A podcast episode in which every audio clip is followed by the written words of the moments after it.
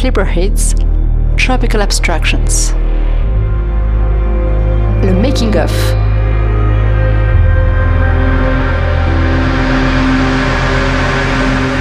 Un podcast de Radou Zero et Nicolas Nadar.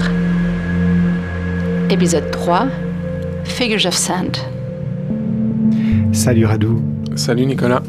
C'est le troisième podcast qu'on fait ensemble pour parler de ce projet Sleeper Hits Tropical Abstractions, le disque qui sort le 25 juin prochain, et puis euh, les films qui euh, font leur petit bout de chemin pendant qu'on réalise ces podcasts semaine après semaine. Eh bien, les films, eux, voyagent dans les festivals, et tu as des bonnes nouvelles à ce niveau-là?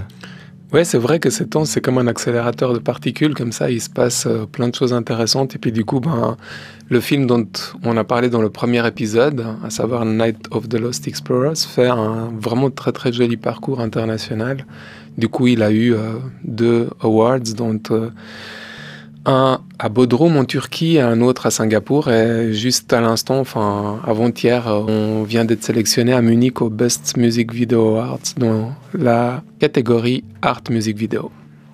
Affaire à suivre donc. Et là aujourd'hui, on va parler de Figures of Sand. C'est un morceau qui est euh, très intéressant pour moi parce que c'est sans doute le morceau qui a été le plus influencé par tes images euh, même dans le titre, Figures of Sand, c'est ton titre, c'est le titre que tu avais donné à ce film. Alors c'est vrai que je suis parti d'un film déjà pratiquement fini, avec une bande son qui m'a aussi influencé parce qu'il y avait déjà cette idée de grande vague de synthé sur le morceau que tu avais mis euh, sur le film.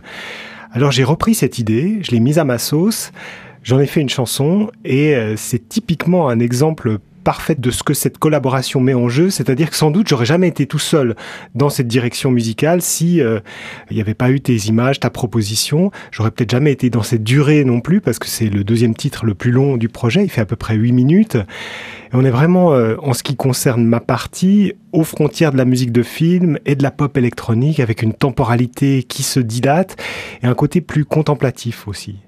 Ouais, c'est vrai. Effectivement, ce côté dialogue, il est de nouveau intéressant pour d'autres raisons et en même temps les mêmes que les autres segments du film. Si je me rappelle bien, c'était aussi un des films qui est intervenu assez au début du projet. Mmh. C'était vraiment dans la première phase, dans la première année de travail. Et je pense que d'une certaine façon, c'était aussi au moment où je l'ai construit ou qu'il s'est un peu métabolisé, il était un petit peu aussi une réponse au premier titre que tu avais déjà aussi passablement toi fomenté, créé, notamment What Doesn't Kill You. Et, oui, aussi, on en parlera euh, la semaine prochaine. Ouais. C'est ça. Et aussi euh, Contain Spoilers. Pourquoi je dis ça? Parce que c'est intéressant, cette affaire à suivre à travers les podcasts. Dans Figures of Sand, il y a quand même directement des relations ou des connexions vraiment à ces autres premiers segments du film et du projet tout clairement quoi. Par exemple, ce qu'il y a de particulier, c'est qu'un des personnages, le personnage central de Figures of Sand, qui somme toute dans Figures of Sand est vraiment très très abstrait, a peut-être plus de corporalité ou un tout petit peu plus de signification comme ça euh, concrète dont les précédents projets, on le voit à plusieurs reprises et mhm. notamment dans Contain Spoilers qui était un peu une sorte de, euh, je sais pas, euh, un petit peu de EP comme ça de notre projet à tous les niveaux, que ce soit du point de vue cinématique et du point de vue sonore. Et du coup, il est un petit peu plus clairement définissable ou reconnaissable, en tout cas du point de vue symbolique. Eh bien, ce personnage qu'on trouve dans Contain Spoilers, qui est un autre titre, revient dans Figures of Sand. Mais cette fois-ci, c'est vrai de façon, comme tu l'as dit aussi par rapport à la musique, dans les images également, de façon beaucoup plus dilatée, de façon beaucoup plus... Euh, on va dire, euh, complexe du point de vue de sa lecture, mais c'est pour amener évidemment beaucoup plus de profondeur aussi à ce qu'il incarne ou à ce qu'il symbolise dans les autres euh, éléments et dans les autres segments du film. Hmm. Et ce personnage euh, qui est très beau, c'est un danseur qui semble comme ça flotter au milieu de ce magma à la fois sonore et visuel qu'on a mis en place dans ce morceau. Pour le dire en quelques mots de quoi est fait ce morceau, tout est basé sur des ondulations. Euh, alors, comme le film fait appel à des images de désert, de statues de l'Égypte ancienne, on est dans un univers antique, ancien, dans des éléments naturels ou culturels parasité par un monde numérique, mécanique. Et pour ce qui est de la musique, euh, qui m'intéresse là dans ce chapitre, si je pense à l'origine du son et de la musique électronique en particulier, à l'origine de tous les sons, ben, on trouve l'onde sinusoïdale, cette onde en vague arrondie qui représente le son le plus pur à partir duquel toute synthèse sonore est possible. Donc on est là au niveau du son comme dans l'image avec quelque chose de très élémentaire, des vagues, des ondes. C'est une forme qu'on trouve à différents euh, niveaux du morceau. Alors j'ai joué avec plusieurs couches de synthèse sur des grandes vagues de filtres, de saturation, sur le volume aussi, avec l'apparition ou la disparition des sons, des sortes de fondus enchaînés. Voilà encore un motif euh, cinématographique que j'ai essayé de transposer euh, dans ma musique. Ouais, c'est merveilleux en fait, ce que ça me rappelle en fait, et puis ce que ça révèle aussi, je vais essayer de trouver en fait les ponts dans ce que j'entends euh, de ce que tu racontes, c'est que tout est dans le titre, effectivement. Figures of Sand, de nouveau, je pense que c'est intéressant de donner des clés de lecture parce qu'on est là pour ça et puis que c'est ça qui est marrant aussi dans ce podcast. Figures of Sand, tout est dans le titre, dans le sens où, de nouveau, c'est vraiment un de ces titres un peu comme une invocation, comme une forme de talisman. Et je pense que le mot même figures est à la base de la construction de toute la trame narrative, qu'elle soit euh, disons, compréhensible au premier regard ou étant euh, tout simplement intuitive. En tout cas, comme tu le disais par rapport à l'onde dont tu t'es servi afin de construire les différents moments, les différentes oscillations à l'intérieur de ce que nous raconte le son, de la même façon, au départ, il y avait chez moi vraiment ce désir de partir dans le monde du désert, dans le monde de cette sécheresse extrême, étant donné que le film nous amène tantôt euh, dans la jungle la plus humide, tantôt dans les déserts les plus reculés de la planète, mm. comme son nom l'indique, et puis que c'était vraiment aussi cette volonté-là d'explorer ces terrains euh, complexes, disons, euh, de notre planète. J'avais envie de travailler sur cette idée du désert, et ce désert devait devenir à l'intérieur de ce projet, de la même façon que l'onde dont tu parlais, une sorte de mouvement perpétuel, mm. comme une sorte de, de magma dans lequel, comme son titre l'indique, on sculpterait, ou dans lequel j'allais sculpter d'une certaine façon, des formes, des structures, des constructions, des figures, comme son nom l'indique, et qui se détacheraient par moments pour différentes raisons à l'intérieur du récit. D'une part, il y a justement ce personnage central, qui est ce danseur extraordinaire et qui, au-delà justement de sa présence presque purement animale et physique, n'a pas d'autre fonction à prime abord, mais qui se construit presque sous nos yeux, comme une sorte de pantin euh, animé qui devient petit à petit corps et presque jusqu'à posséder complètement l'image. D'autre part, il y a les déserts eux-mêmes qui semblent se structurer au fur et à mesure des images, comme dans une sorte justement de mise en place qui petit à petit devient un chantier au propre et au figuré, hein, que ce soit dans les images ou dans l'atmosphère que dégage à ce moment-là et le son et la relation avec la forme cinématique. Il y a aussi un truc à pas oublier et qui est un petit peu plus vers la fin du morceau, c'est qu'on voit aussi un autre personnage qu'on retrouve à plein de reprises à l'intérieur du film, qui est un personnage féminin, qui va pour la première fois intervenir dans, vraiment dans l'épilogue et qui rentre comme dans une sorte d'antichambre de nouveau. J'aime bien cette idée de l'antichambre parce qu'elle est très présente aussi dans le projet. Et elle se met à manipuler véritablement sous nos yeux physiquement une sorte de petite forme, mhm. comme une structure un peu en Rubik's Cube comme ça, dont elle inverse un peu les surfaces, mais sans vraiment savoir, sans vraiment nous donner d'indication de qu'est-ce qu'elle fait avec ça. Mais ça amène de nouveau à l'idée vraiment de structure. Et c'est vrai que au final, c'est un segment du film qui est complexe à raconter véritablement du point de vue narratif, très très compliqué parce que il est en même temps une métaphore du projet lui-même dans l'idée justement de structure labyrinthique dans laquelle les choses se font sous nos yeux, se défont, se retrouvent, font écho l'une à l'autre. Donc du coup, il est en même temps cette métaphore-là, aussi du point de vue de sa structure, hein, du point de vue du montage, et en même temps justement parce qu'il renvoie visuellement à des éléments qui ressemblent à des structures, à des constructions, et en même temps parce que en même temps dans la trame narrative, enfin ce qu'il en reste, parce que c'est toujours un peu des substituts comme ça à l'intérieur de ces films, c'est de nouveau une plongée un petit peu fantomatique dans une forme de civilisation, de monde révolu, oublié, dans lequel semble se reformuler sous nos yeux ou se re-amalgamer, se, comme une sorte de rewind comme ça, se restructurer certains éléments. On le voit dans la danse, mhm. notamment dans la danse qui semble un peu inversée par moments.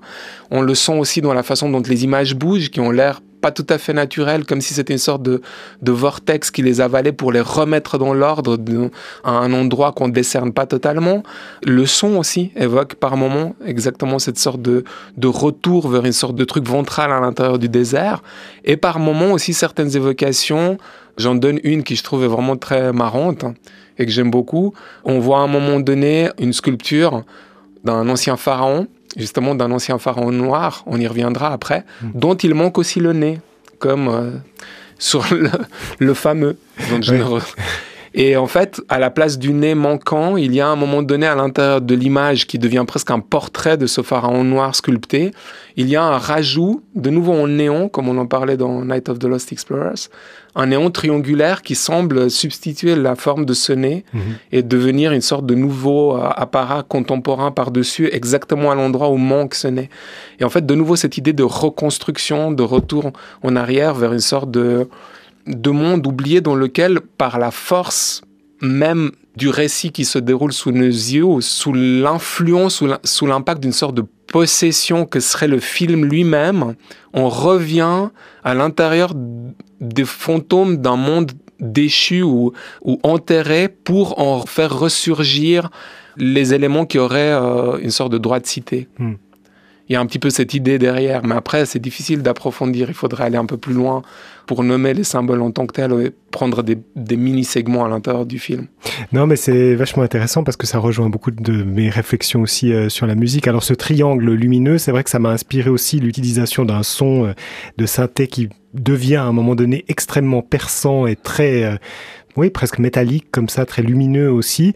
Et puis, euh, ça me fait penser à ce que tu disais sur le mouvement perpétuel et cette espèce d'objet puzzle qui se décompose et qui se recompose. Parce qu'à ce moment-là du morceau, ce qui prend le dessus, c'est justement ce son de synthé qui est basé sur euh, un arpégiateur. C'est outil qui permet de décomposer euh, un accord en ces différentes notes qui sont jouées les unes après les autres. La façon dont il est mené, cet arpège, il monte et il descend, donc c'est aussi encore une vague, mais une vague comme ça déstructurée, décomposée entre ces différentes euh, notes. Et on entend euh, ce motif tout le long du morceau, mais au début on l'entend pratiquement pas, il est juste là très en fond, et puis petit à petit il monte, il monte, et en fait tout le morceau est comme ça structuré à partir d'une grande vague qui amène à cette lumière du triangle et à ce son extrêmement perçant qui arrive à son point culminant et qui redescend ensuite.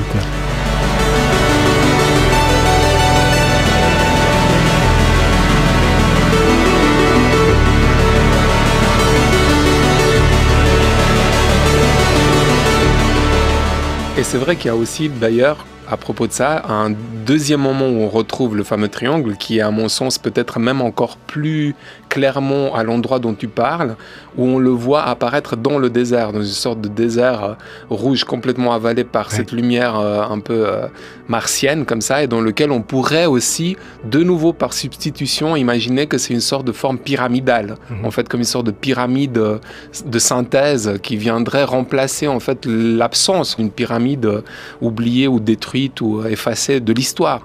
C'est toujours difficile à nommer vraiment les éléments les plus intéressants, mais en même temps, c'est le jeu. Forcément, c'est du cinéma et puis c'est de la musique expérimentale. Mais dans tout ce film et dans tout ce projet, en tout cas pour moi, vu que là, on parle d'un film qui concerne, enfin, directement plutôt la production de départ cinématique, il y a vraiment cette idée de rewind à l'intérieur de mondes dont l'histoire a voulu, d'une certaine façon, un petit peu effacer la mémoire. Mhm.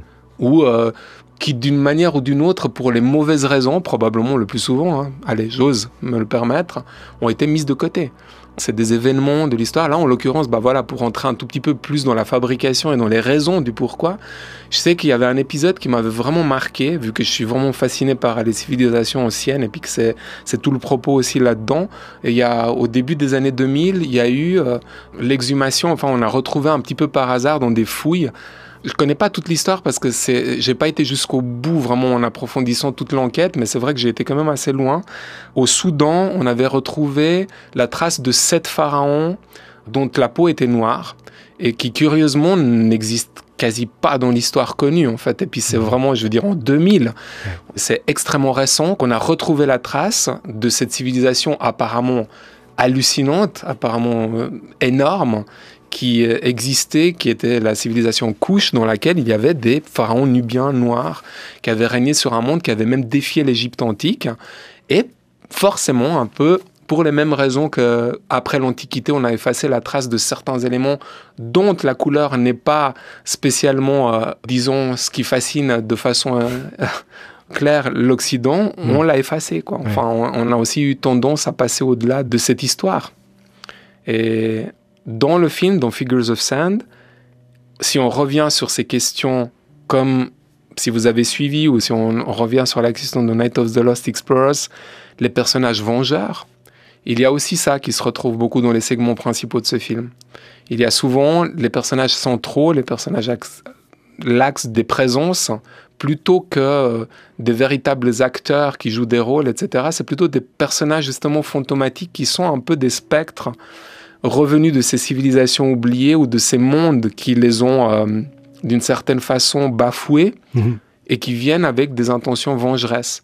Et dans Figures of Sand aussi, à un moment donné où vraiment euh, ce personnage qu'on voit, qui peut autant symboliser à l'intérieur du film un esclave, oublier qu'un pharaon, justement, dont le pouvoir est immense et qui règne vraiment sur l'intégralité du film, revient et semble presque jeter des plaies sur, des nouvelles plaies sur euh, le monde dans lequel se déroule le film, comme dans une sorte de colère. Euh, comme ça apocalyptique. Quoi. Ouais, c'est très important de parler de cette dimension symbolique et thématique aussi euh, du projet parce que c'est aussi euh, quelque chose qui nourrit, qui a beaucoup nourri ma musique pendant que je la préparais parce que il y avait l'idée de la musique de film, donc à la fois de susciter des sensations qui pouvaient coller aux images, mais aussi d'utiliser des sons qui ont un rôle symbolique.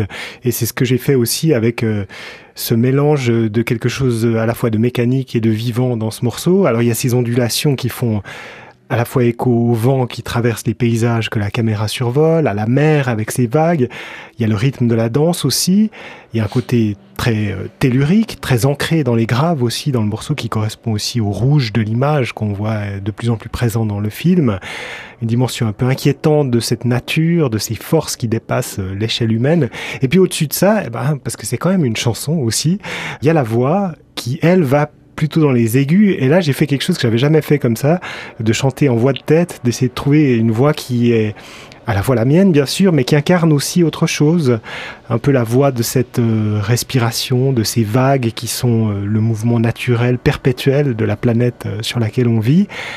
Donc il y a aussi un peu de théâtre là-dedans et c'est aussi une sorte de personnage, cette voix, qui va dialoguer avec les vrais personnages qui dansent dans le film et qu'on voit comme ça emportés par ces éléments. Absolument.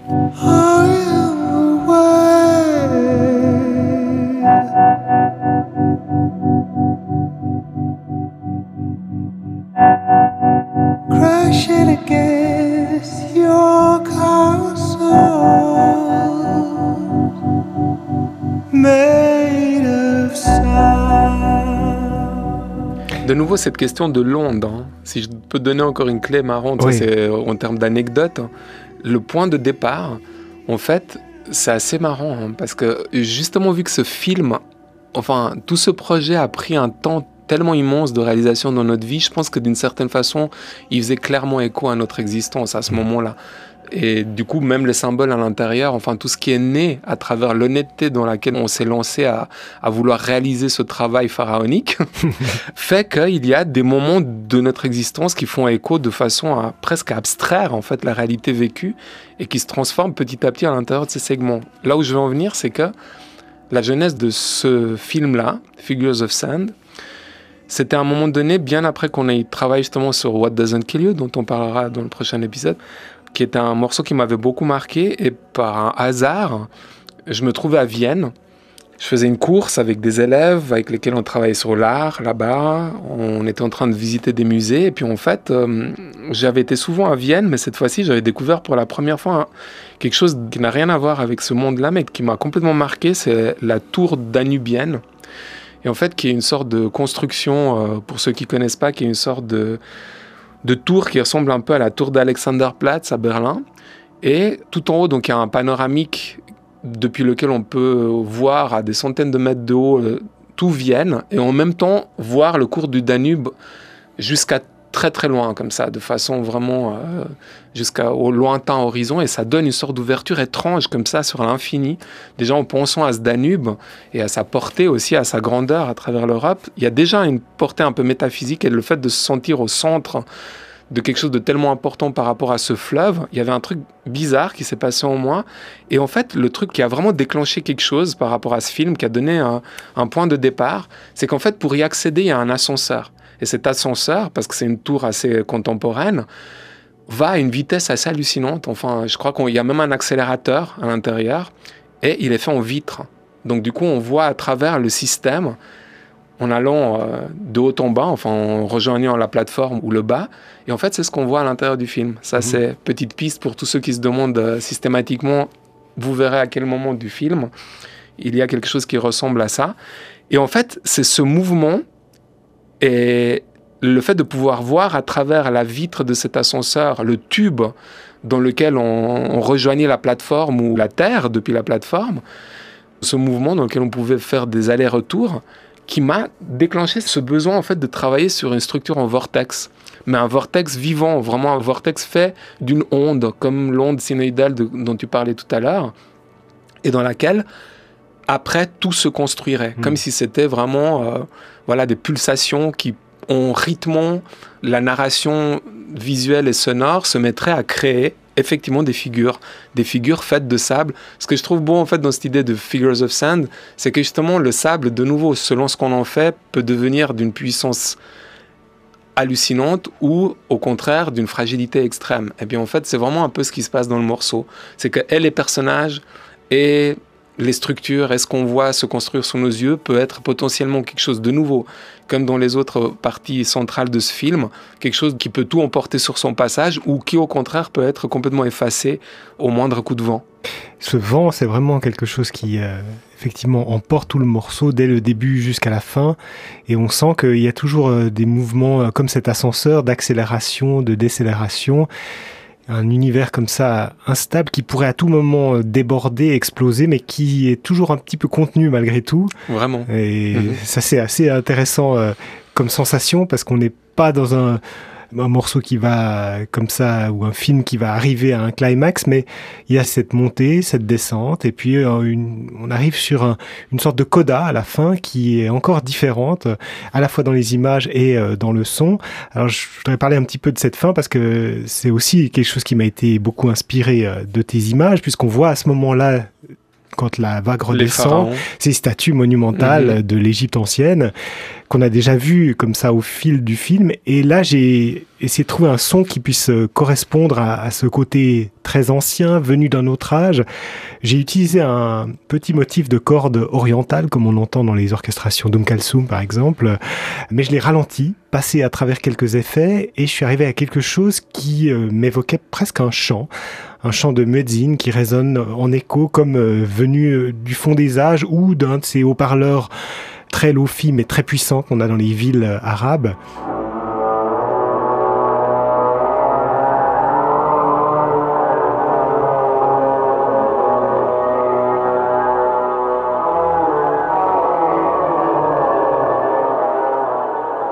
Et puis il y a aussi une euh, référence plus personnelle euh, dans ce son, c'est une référence à quelqu'un que j'aime beaucoup, une figure pionnière de la musique euh, électroacoustique, l'anglaise Delia Derbyshire, qui a travaillé au BBC Radiophonic Workshop, donc quelqu'un qui travaillait aussi à la radio comme moi. Elle était dans les années 60 à la BBC. Elle a fait des musiques, notamment sur des images de désert, des pyramides égyptiennes. Et le son que j'ai utilisé à ce moment-là, avec euh, ces échos à bande, avec ce son rétro, ben c'est aussi pour moi une forme d'hommage ou de clin d'œil à ces sons incroyables créés par Delia Derbyshire sur euh, bande magnétique. Tu parlais de la fin, justement en parlant de la fin et de la façon dont tu l'as construite. Ce que je voulais encore ajouter pour créer encore du suspense ou rajouter au côté énigmatique dans le bon sens du terme de la construction de ce morceau, ce que ça m'a évoqué quand tu l'as dit tout à l'heure, je me suis dit, ah oui, en fait, c'est fou parce que même moi, le regardant, je me fais cette réflexion systématiquement et je ne sais pas à quel point elle était vraiment pensée au moment où on le construisait. Ça, je trouve que ça fait vraiment la particularité de la construction globale de ce film-là, c'est qu'en fait, on sait jamais quand on est au début ou à la fin. En fait, cette oscillation, ce qu'il y a de fou, c'est que, enfin, ce qu'il y a de beau, c'est que vu que malgré tout, elle s'est créée au fur et à mesure aussi, c'est qu'à un moment donné, parce qu'il y a eu aussi un remontage un petit peu vers la fin de mes images, c'est que contrairement aux autres euh, segments dans lesquels soit on n'a clairement pas du tout de linéarité, soit on en a une, en tout cas qu'on peut reconnaître vaguement, dans celui-ci, ce qu'il y a de marrant, c'est que même moi, quand je le regarde, à tous les moments, je me dis en fait, chaque instant ou chaque nouvelle séquence pourrait être le début et chaque prochaine pourrait être la fin ou inversement. En fait, il n'y a vraiment pas de temporalité possible, quoi. Enfin, toutes les temporalités sont possibles à cause justement de ce caractère un peu oscillant, perpétuel, dans lequel le mouvement, il est enduit dans tout. Je sais pas si tu le sens aussi. Oui tu vois, c'est-à-dire dans l'accélération de certaines images qui jouent sur un autre rythme que les danseurs qui eux sont à un autre tempo, les inversions par moments qui semblent nous ramener en arrière, même le flux euh, à un moment donné des sauterelles qui semblent traverser euh, cette sorte de ciel apocalyptique ont l'air d'aller un peu à l'envers alors que l'image mhm. va à l'endroit. Donc tout ce côté-là, je trouve que ça c'est vraiment le côté vraiment réussi formellement. C'est qu'il y, a quelque chose de, de, complètement inerte et en même temps en perpétuel mouvement. Quoi. On dirait qu'on est dans un arrêt sur image, dans un arrêt sur le son, alors qu'en fait tout est dans un, en même temps dans un mouvement presque ahurissant. On dirait que tout est en train de vrombir en permanence. Mhm. Et, et, ça, c'est vraiment particulier. Je trouve que c'est vraiment intéressant à découvrir, en tout cas du point de vue de l'émotion directe, hein, sans se poser de questions juste de le vivre, quoi. Ouais, exactement. Et puis là, en en parlant, euh, en parlant aussi de cette euh, partie de la fin et tout ça, je repense euh, tout d'un coup à, au fait que ce, on a dit ce morceau, c'était aussi un des premiers qu'on a travaillé entre le film et, la musique. C'est vraiment assez au début encore du projet, il y a plusieurs années donc. Et puis, ben moi j'étais influencé bien sûr par tes images égyptiennes, mais j'ai aussi un amour assez euh, profond de la musique euh, arabe, de la musique de ces pays-là, de l'Égypte, euh, du Moyen-Orient. Et puis, c'est quelque chose qui où on s'est retrouvé aussi d'une certaine façon parce que récemment, tu as travaillé avec Natasha Atlas, qui est quelqu'un que tu admires beaucoup, avec des images qui ont aussi des échos avec ce Figures of Sand. Complètement. Mais c'est pas seulement ça, c'est maintenant que tu le nommes, non seulement que ça va dans ce sens-là, mais Figures of Sand était vraiment quelque chose qui a donné naissance au projet avec Natasha Atlas dans mm. les images. C'est-à-dire que le travail euh, du clip que j'ai réalisé avec elle, enfin des deux clips sur lesquels j'ai travaillé avec Natasha Atlas, sont clairement une prolongation, euh, aussi avec des autres moyens financiers, etc., mais qui sont clairement, de manière totalement avouée de ma part. D'ailleurs, un jour, j'aimerais vraiment les mettre peut-être dans une projection en commun, mm-hmm. parce que c'est clairement une prolongation, autant du point de vue thématique que du point de vue de l'amour qu'on nourrit pour ce pour ces contrées, pour cette civilisation, dans un schéma formel, esthétique, qui est clairement un aboutissement. Tout à fait, c'est vraiment, c'est un écho euh, totalement volontaire. Il n'y a aucun doute là-dessus. Et c'est vrai qu'aussi dans le film, l'écho dans les images aux civilisations arabes, il est très puissant aussi. Hein. parce que typiquement, ce dont on n'a pas parlé, parce qu'on a parlé du monde égyptien, des pharaons oubliés, du Soudan, etc. Mais à un moment donné, j'avais été aussi tourné au Sahara, vraiment au milieu du Sahara en Tunisie, dans des villages troglodytiques hmm. qui sont quasi invisitables. Je sais pas pour quelle raison, on s'est vraiment... Euh, pris d'affection avec un guide Touareg, un type extraordinaire, d'une douceur folle et puis en même temps vraiment euh, un expert, quoi, un vrai pro du désert, et qui nous a ouvert grand les portes d'une aventure incroyable où il nous a dit je vous amène là-bas si vous avez le temps. Et on est parti dans un voyage où on a fait 5 euh, heures de voiture, euh, aller 5 heures de voiture retour au milieu du désert. Et on était seul sur une montagne presque où on était en connexion absolue avec les esprits, avec le, on était dans une transcendance, dans une verticalité hallucinante, seul au monde, avec ce mec dans les images que vous voyez avec les villages troglodytiques euh, sur un sommet au milieu du Sahara. Et on, avait la visite pour nous tout seuls. Il nous a laissé là-bas toute la journée, errer dans les maisons. On découvrait encore, euh, à même le sol, des objets oubliés par une ancienne civilisation euh, clairement du, arabe, en fait, qui s'était trouvée en Tunisie, quoi, dans les parties fondatrices, en fait, de cette partie d'histoire. Et je sais, franchement, je me rappelle même plus le nom de ce village parce qu'il est quasi introuvable même sur les cartes. Mais c'était, effectivement, je pense que c'était aussi un truc transcendantal qui m'a poursuivi et que j'avais envie un jour d'utiliser. Et ben, il se trouve qu'il s'est retrouvé dans Figures of Sand comme une pièce fondatrice aussi de l'atmosphère de ce film. qui nous fait voyager. Et j'encourage aussi euh, les gens qui nous écoutent à aller voir les clips que tu as réalisés pour Natasha Atlas, les morceaux Inherent Rhythm et Black is the Color qu'on trouve sur YouTube. Et puis, bien sûr, je vous encourage à regarder le film aussi de Figures of Sand. Le lien est sur euh, la description de ce podcast. Figures of Sand, extrait de cet album euh, cinématographique et musical Sleeper Hits, Tropical Abstractions, publié le 25 juin en vinyle et en digital sur le label Poor Records. Dans une semaine, on se retrouve pour parler de What Doesn't Kill You, le morceau d'ouverture dans tous les sens du terme de ce projet. À la semaine prochaine. À la semaine prochaine, Nicolas.